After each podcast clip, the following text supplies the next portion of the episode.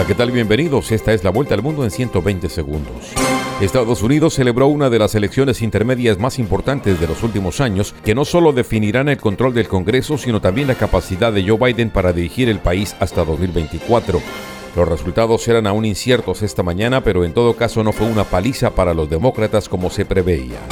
Corea del Norte disparó al menos un misil balístico este miércoles, indicó el ejército surcoreano, en el último de una serie récord de lanzamientos este mes, con lo que la tensión en la península coreana mantiene viva la posibilidad de un enfrentamiento bélico. El presidente ucraniano Volodymyr Zelensky indicó que está dispuesto a sostener conversaciones de paz con Rusia, suavizando su negativa previa a negociar con Moscú mientras el presidente ruso Vladimir Putin esté en el poder, pero mantuvo las exigencias de su gobierno para ello. La Organización Mundial de la Salud consideró hoy que la crisis climática provoca enfermedades y pone en peligro la vida, por lo que la salud debe centrar los debates trascendentes de la cumbre sobre el clima COP27. La tormenta tropical Nicole mantenía el rumbo y se dirigía hacia el noroeste de las Bahamas y la costa de la Florida en el Océano Atlántico. Se prevé que el meteoro gane fuerza y se convierta en huracán este miércoles en la noche.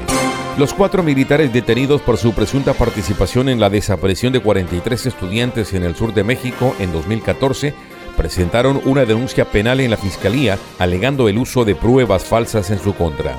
Una corte de Panamá llamó a juicio a 36 personas, entre ellas a los expresidentes Ricardo Martinelli y Juan Carlos Varela, acusados por millonarios sobornos entregados por la constructora brasileña Odebrecht para conseguir jugosos contratos de obras públicas.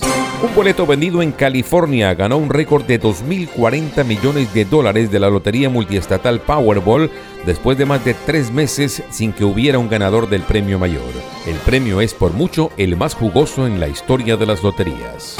Esta fue la vuelta al mundo en 120 segundos.